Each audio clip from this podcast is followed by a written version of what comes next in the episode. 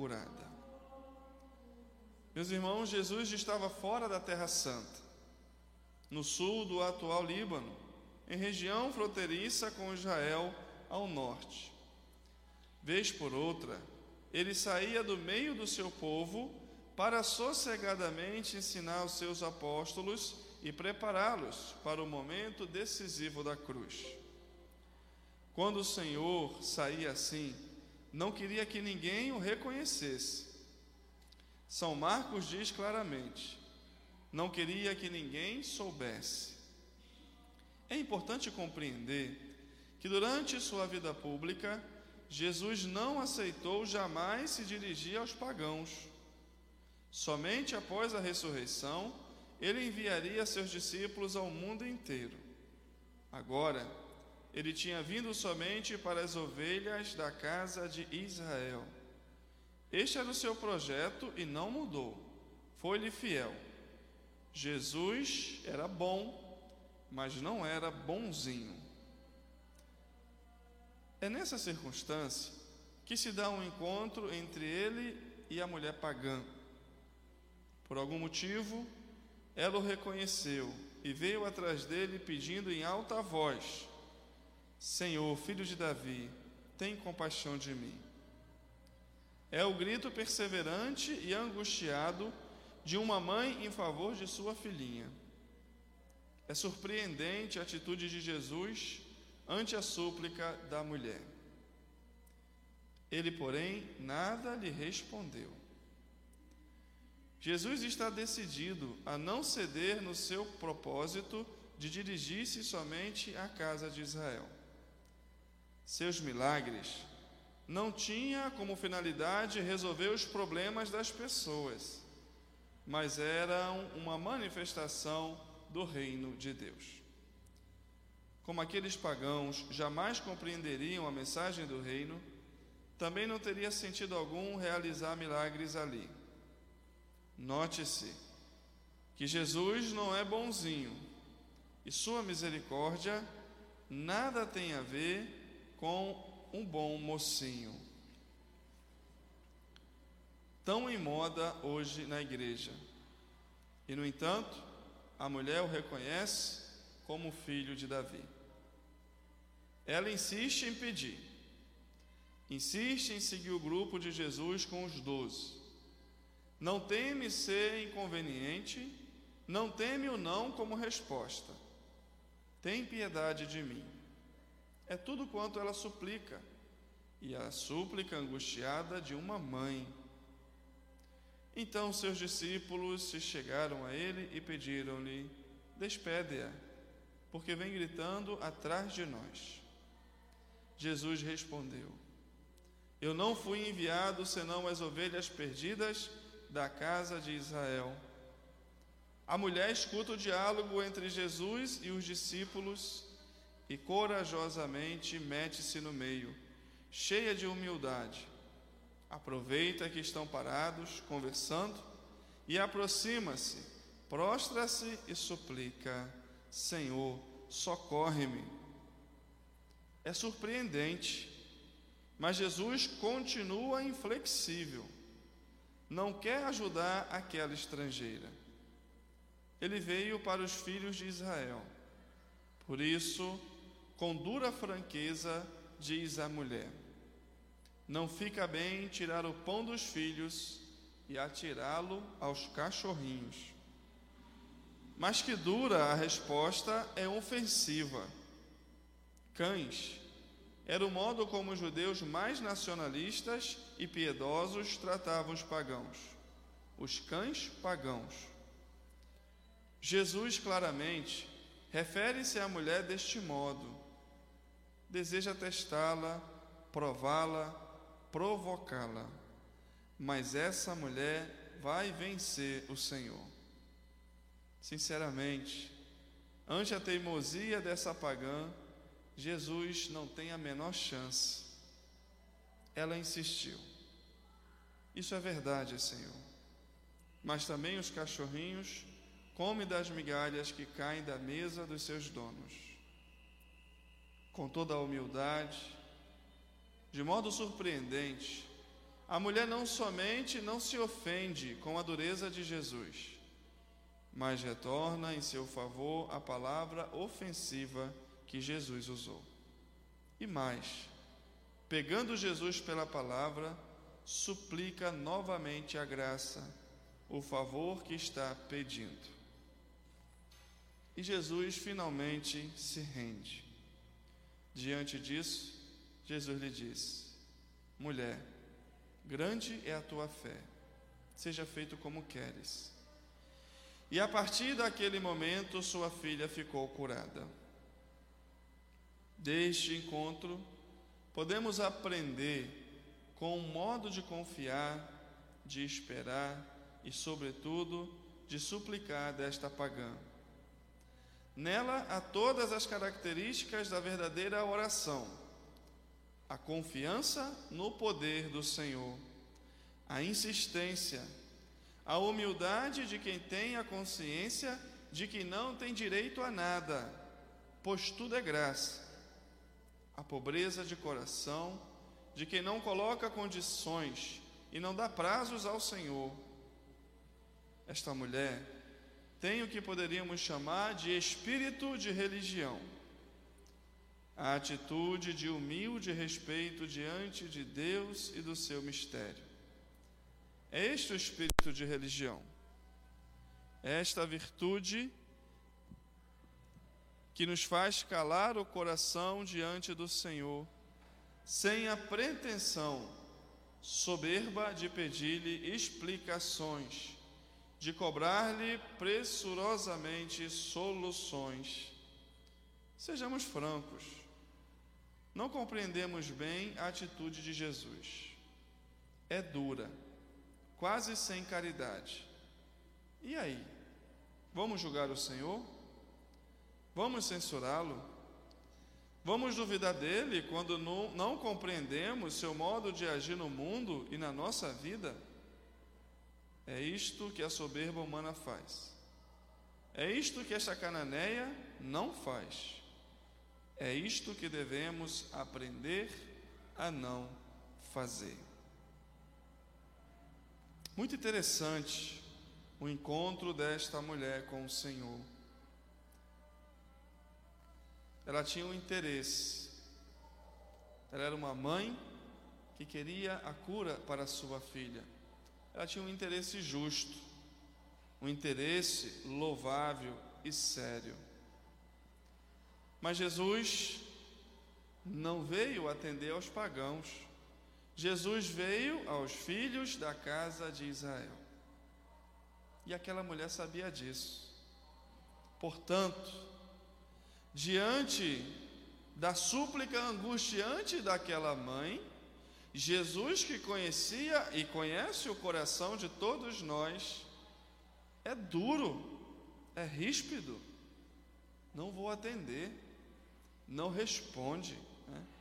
E mais, não está certo dar aos cães o alimento dos filhos. Né? É dura a resposta do Senhor. É incompreensível a resposta do Senhor. Muitas vezes, meus irmãos e irmãs, nós não vamos entender os planos do Senhor para nós. Muitas vezes, a resposta do Senhor não virá do modo, do jeito ou como nós gostaríamos que fosse, ou nós imaginaríamos que fosse, ou nós queremos que fosse. Ele é Deus, Ele sabe todas as coisas, Ele é Deus. Jesus sabia todas as coisas. Mas o interessante desta mulher é que, ao contrário de muitas pessoas e de muitos cristãos hoje em dia, diante de uma negação do Senhor, diante de uma incompreensão, a uma resposta não dada, ou uma solução não resolvida naquele momento, ou de uma situação não resolvida pelo Senhor, muita gente se revolta contra Deus. Muita gente desanima de sua fé. Muita gente vai procurar outras soluções mais rápidas, mais fáceis para os seus problemas. Né? Muita gente vai buscar na frase, né? Pare de sofrer uma solução para aquilo que está vivendo. Né? Isso acontece no meio de nós. Isso não aconteceu com esta cananeia. Né? Ela poderia ter ficado chateada com o Senhor. Ela poderia ter dito: Meu Deus, quem é esse homem, o filho de Davi, esse cheio de misericórdia que me trata assim? Eu que estou aqui implorando pela cura da minha filha. Mas aquela mulher nos ensina o que é o espírito de religião. Né? Insistir oportuna e inoportunamente ao Senhor, como nos diz São Paulo. Essa mulher nos ensina que a fé né, não é a gente receber tudo do Senhor. A fé é a gente confiar no Senhor. É a gente não desistir do Senhor. É a gente insistir no Senhor. É a gente se manter prostrados diante do Senhor. Aconteça o que aconteça na nossa vida, porque nós sabemos que o Senhor é o pastor que me conduz e não me falta coisa alguma. Isso é ter fé. E é isso que essa mulher nos ensina hoje. Essa graça desse encontro de Jesus com esta mulher cananeia. Ela insistiu, ela se humilhou, ela se rebaixou, ela não desistiu, porque ela sabia quem era aquele homem com quem ela estava se encontrando. E ela venceu. Ela venceu. A fé é capaz de mover montanhas. Né? A nossa fé, queridos, se é perseverante, é capaz de mover o coração de Deus. Que possamos aprender desta mulher essa atitude de fé, de esperança, de perseverança, de insistência no Senhor, porque tenho certeza, são muitas as nossas necessidades diante de Deus. Não vamos desistir diante dos nãos que o Senhor muitas vezes nos dá no nosso caminho.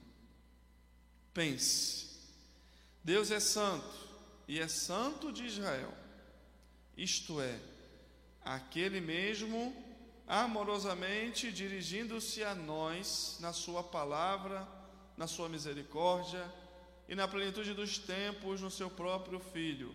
Ele permanece o outro o incompreensível, aquele que nos ultrapassa. Nós não podemos prever o agir de Deus, não podemos enquadrá-lo nos nossos projetos. Ele é o Deus livre e soberano, mas não devemos nunca ter medo dele. No seu Filho, entregue por nós, ele revelou todo o seu amor, toda a sua compaixão, toda a sua fidelidade. Tenho consciência da santidade de Deus.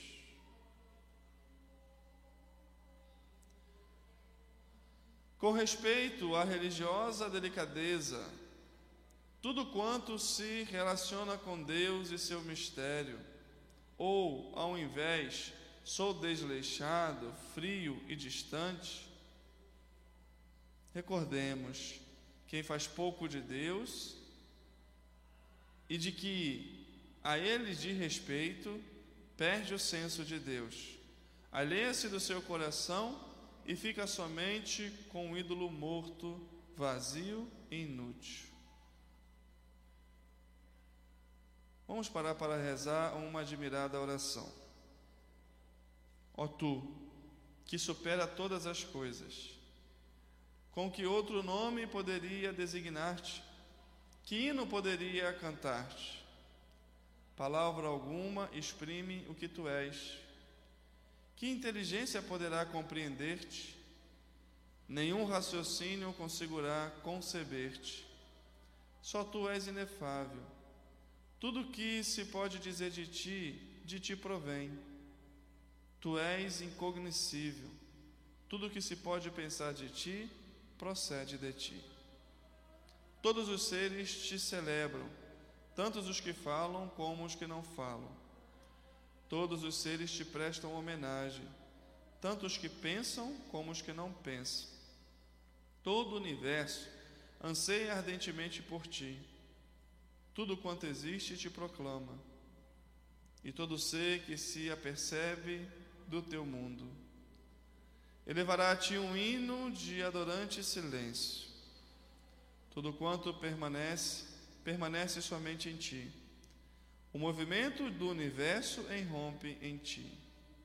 Tu és o fim de todos os seres, és o único. Estás em cada um deles e cada um deles sustenta. E não és nenhum deles, és o outro, o santo. Não és nem um ser isolado, nem um conjunto. Tens todos os nomes e nem e nome algum te define. Como te chamarei?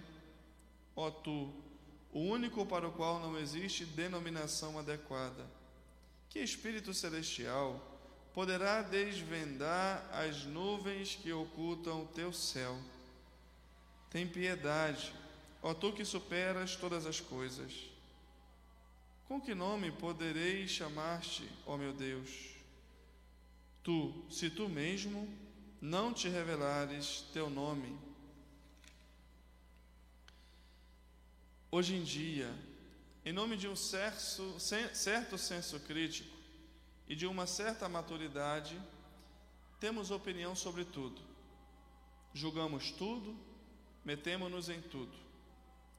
Quantas reuniões, quantos livros escritos, quantas conferências e cursos para decidir o futuro da igreja e da vida para avaliar e criticar, e com pouco espírito de religião, com pouca noção de que a igreja não é nossa, mas do Senhor, que o ministério não é nosso, mas é de Cristo. Quanta incapacidade de abrir-nos para o sagrado e de acolhê-lo ainda quando não caiba em nossa lógica. Hoje queremos tudo explicado, tudo lógico, claro, compatível com nossas opiniões e com a nossa sensibilidade. Como se Deus fosse para nós e não nós para Deus. E, é, e ai de Deus, se não se deixa explicar direitinho e não se dobrar ao nosso pensar e sentir. Mas assim jamais teremos a alegria de saborear a doçura do Deus verdadeiro. A Deus somente experimenta quem tem a coragem de prostrar-se diante dele com a humilde e pobre existência desta mulher, aceitando seus modos e tempos e aceitando a sua vontade santa. Nem tudo do agir de Deus nos é compreensível Pois, como diz a Escrituras, as coisas escondidas pertencem ao Senhor nosso Deus. As coisas reveladas, porém, pertencem a nós e aos nossos filhos, para sempre, para que ponhamos em prática todas as palavras da lei. Uma comovente bênção judaica diz: Bendito seja tu, Senhor nosso Deus, que guarda os segredos em outras palavras, Deus não nos revela tudo, não nos dá satisfações do seu agir, e o que nos revela não é para a satisfação da nossa curiosidade, mas para que ponhamos em prática a sua vontade e nela encontremos a vida. Esta atitude de pobreza e disponibilidade, esta virtude de religião da cananeia que encanta Jesus e que nos desencanta tanto nos dias atuais. Tudo tem que ter uma explicação. Tudo tem que passar pelo crivo da nossa crítica. Tudo tem que ser aprovado e justificado por nós. Mas a vida assim não tem graça. Não é aberta para a dimensão do mistério e da gratuidade e não estará nunca apta para acolher realmente a soberania de Deus que Jesus veio trazer com o anúncio do reino. E aqui aparece finalmente o motivo pelo qual o Senhor fez um milagre, mesmo para uma pagã e fora da Terra Santa, é que todos, se todos os seus milagres eram feitos em função do anúncio do reino, pela sua virtude de religião, pela sua pobreza interior, a mulher era um exemplo vivo dos pobres e pequenos que acolhem o reinado de Deus. E este reinado não tem fronteiras, está no meio de nós, está dentro de todo aquele que não impõe regras nem condições a Deus, nem lhe pede explicações. Para meditar nesse dia, algumas perguntas. Que imagem tem o eu de Deus?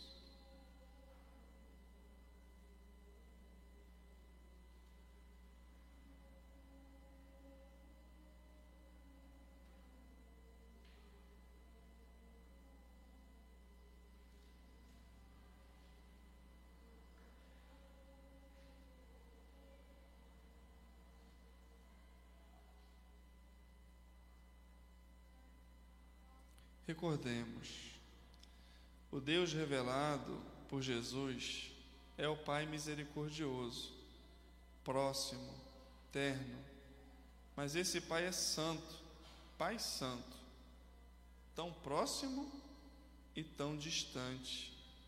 Deus se revela.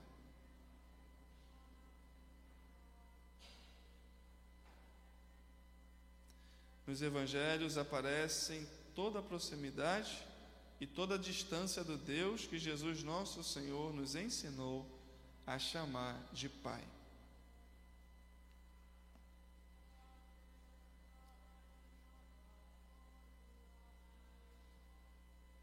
Deus é o outro, o misterioso, o santo, que se revela se escondendo e se esconde revelando-se. Vamos recordar os modos de agir de Deus que desconcertaram a nossa vida.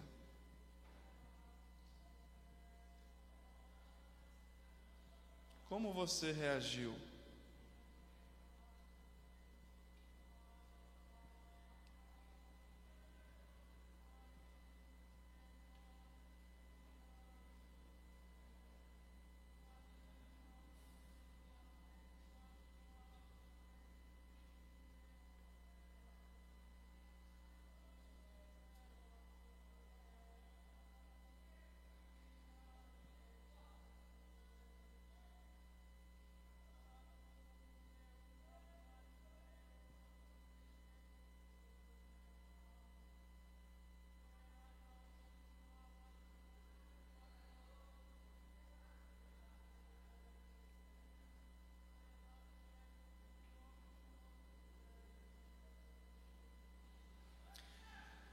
Eu lembro um fato pessoal, né? Que às vezes Deus não age como a gente gostaria. Eu, eu era adolescente, fazia parte de um grupo da minha paróquia. E nesse grupo da nossa paróquia tinha uma jovem, uma adolescente, é, muito querida por todos nós. E ela, com 14 anos, descobriu que estava com câncer. E todo aquele período, né, desde que Renata descobriu que estava com câncer, toda a paróquia se mobilizou muito para rezar por ela, todos nós, o nosso grupo, né? E eu também, de modo muito particular, eu também me aproximei muito de Renata em todo o processo dela, todo o processo, viu? Desde a descoberta, o tratamento, de quimioterapia, tudo. Né? E fui testemunha né, de um processo muito doloroso, muito doloroso, de uma menina de 14 anos, linda, cheia de saúde, né? e que por causa de um caroço na perna, na sua coxa, né, foi perdendo isso tudo. Tudo. Né? A beleza, o cabelo foi caindo, o seu vigor foi caindo, a sua força foi se esvarindo, foi perdendo tudo. Tudo, tudo, tudo. Né? E é claro, a gente né, quer a cura da pessoa. Né? E a gente queria muito a cura da Renata e rezava muito pela cura dela, tá? É, mas a Renata, né, no final, interessante, né? Tem uma música que eu gosto muito e quando canta Noção de Graça eu sempre me emociono muito, né? Aquela música, né? Te adorarei, meu Deus, enquanto eu existir. E eu lembro que quando Renata fez 15 anos, certo? Né? Minha paróquia é a paróquia de São Pedro, aquela igreja estava lotada, lotada, lotada, lotada, lotada, cheia, porque todo mundo gostava muito da Renata, né? E ela sozinha cantou essa música, sabendo que o câncer dela não tinha mais volta, não tinha mais volta. Ela sabia que ia morrer, tá? porque o seu corpo estava todo tomado. Né? E aquela menina, já carequinha, né? Cantava essa música, aquela paróquia em prantos, né? porque sabia da situação. Né? E no final da vida, a Renata foi perdendo tudo, hein? Teve que usar fraldas, foi perdendo tudo, 15 anos de idade, né? até morrer de câncer, certo? É, e muita gente se revoltou com Deus por causa disso. Poxa vida, por que uma menina tão de Deus, uma menina dessa, por que aconteceu isso? Por que, que Deus não se não a curou? Né? É isso. Porque nós muitas vezes queremos que Deus haja como a nossa vontade. Tá certo? Mas teve muita gente que aproveitou a oportunidade de conviver com uma adolescente santa. Santa. Porque em nenhum momento de todo o processo de Renata, desde que ela descobriu que tinha câncer, até o último dia dela dormir e não acordar mais, Renata nunca reclamou uma palavra. Nunca. Isso não sou eu que estou dizendo, isso a mãe dela dizia, e eu que convivi nesse tempo todo. Né? E sem dúvida nenhuma, se sou padre hoje, devo muito à graça de ter convivido esse mais de um ano com essa santa, que me fez ver o verdadeiro valor da vida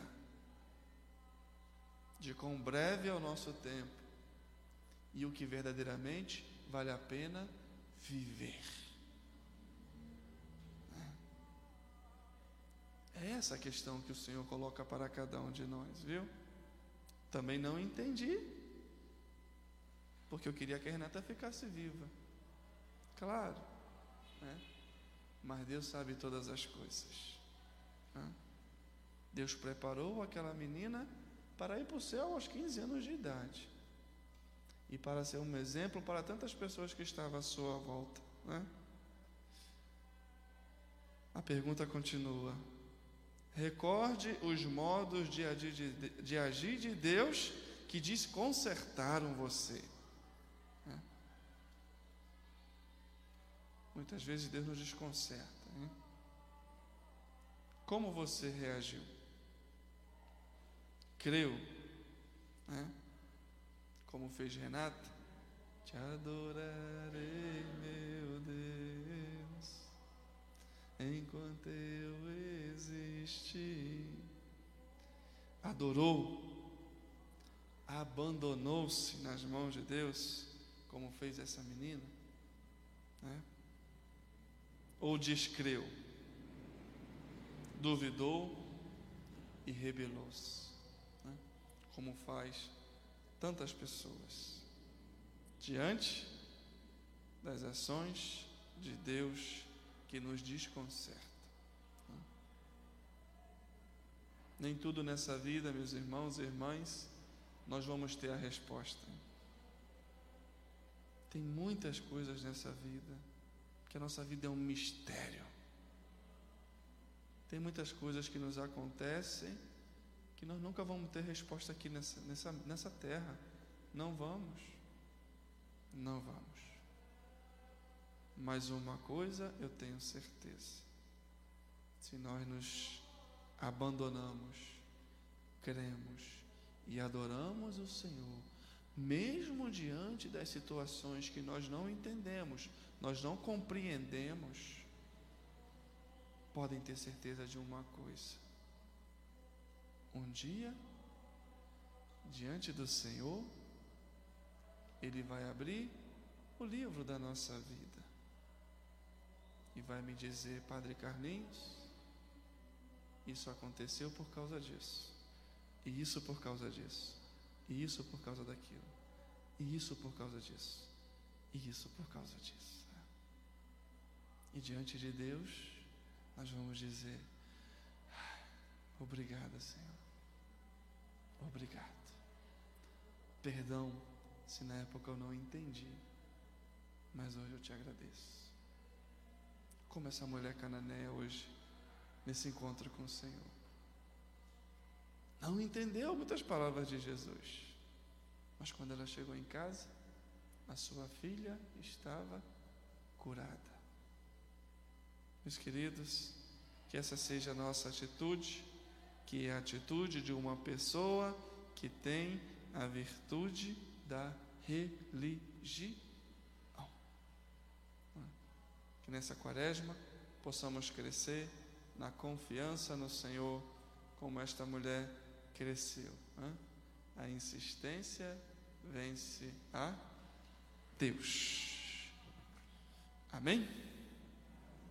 Podemos então ficar de pé e vamos concluir né, esse momento de oração com essa oração ao Espírito Santo do Papa Paulo VI. E essa oração nós levaremos para casa né? E vai ser o propósito aí desta semana, todos os dias fazer esta oração. Rezemos juntos.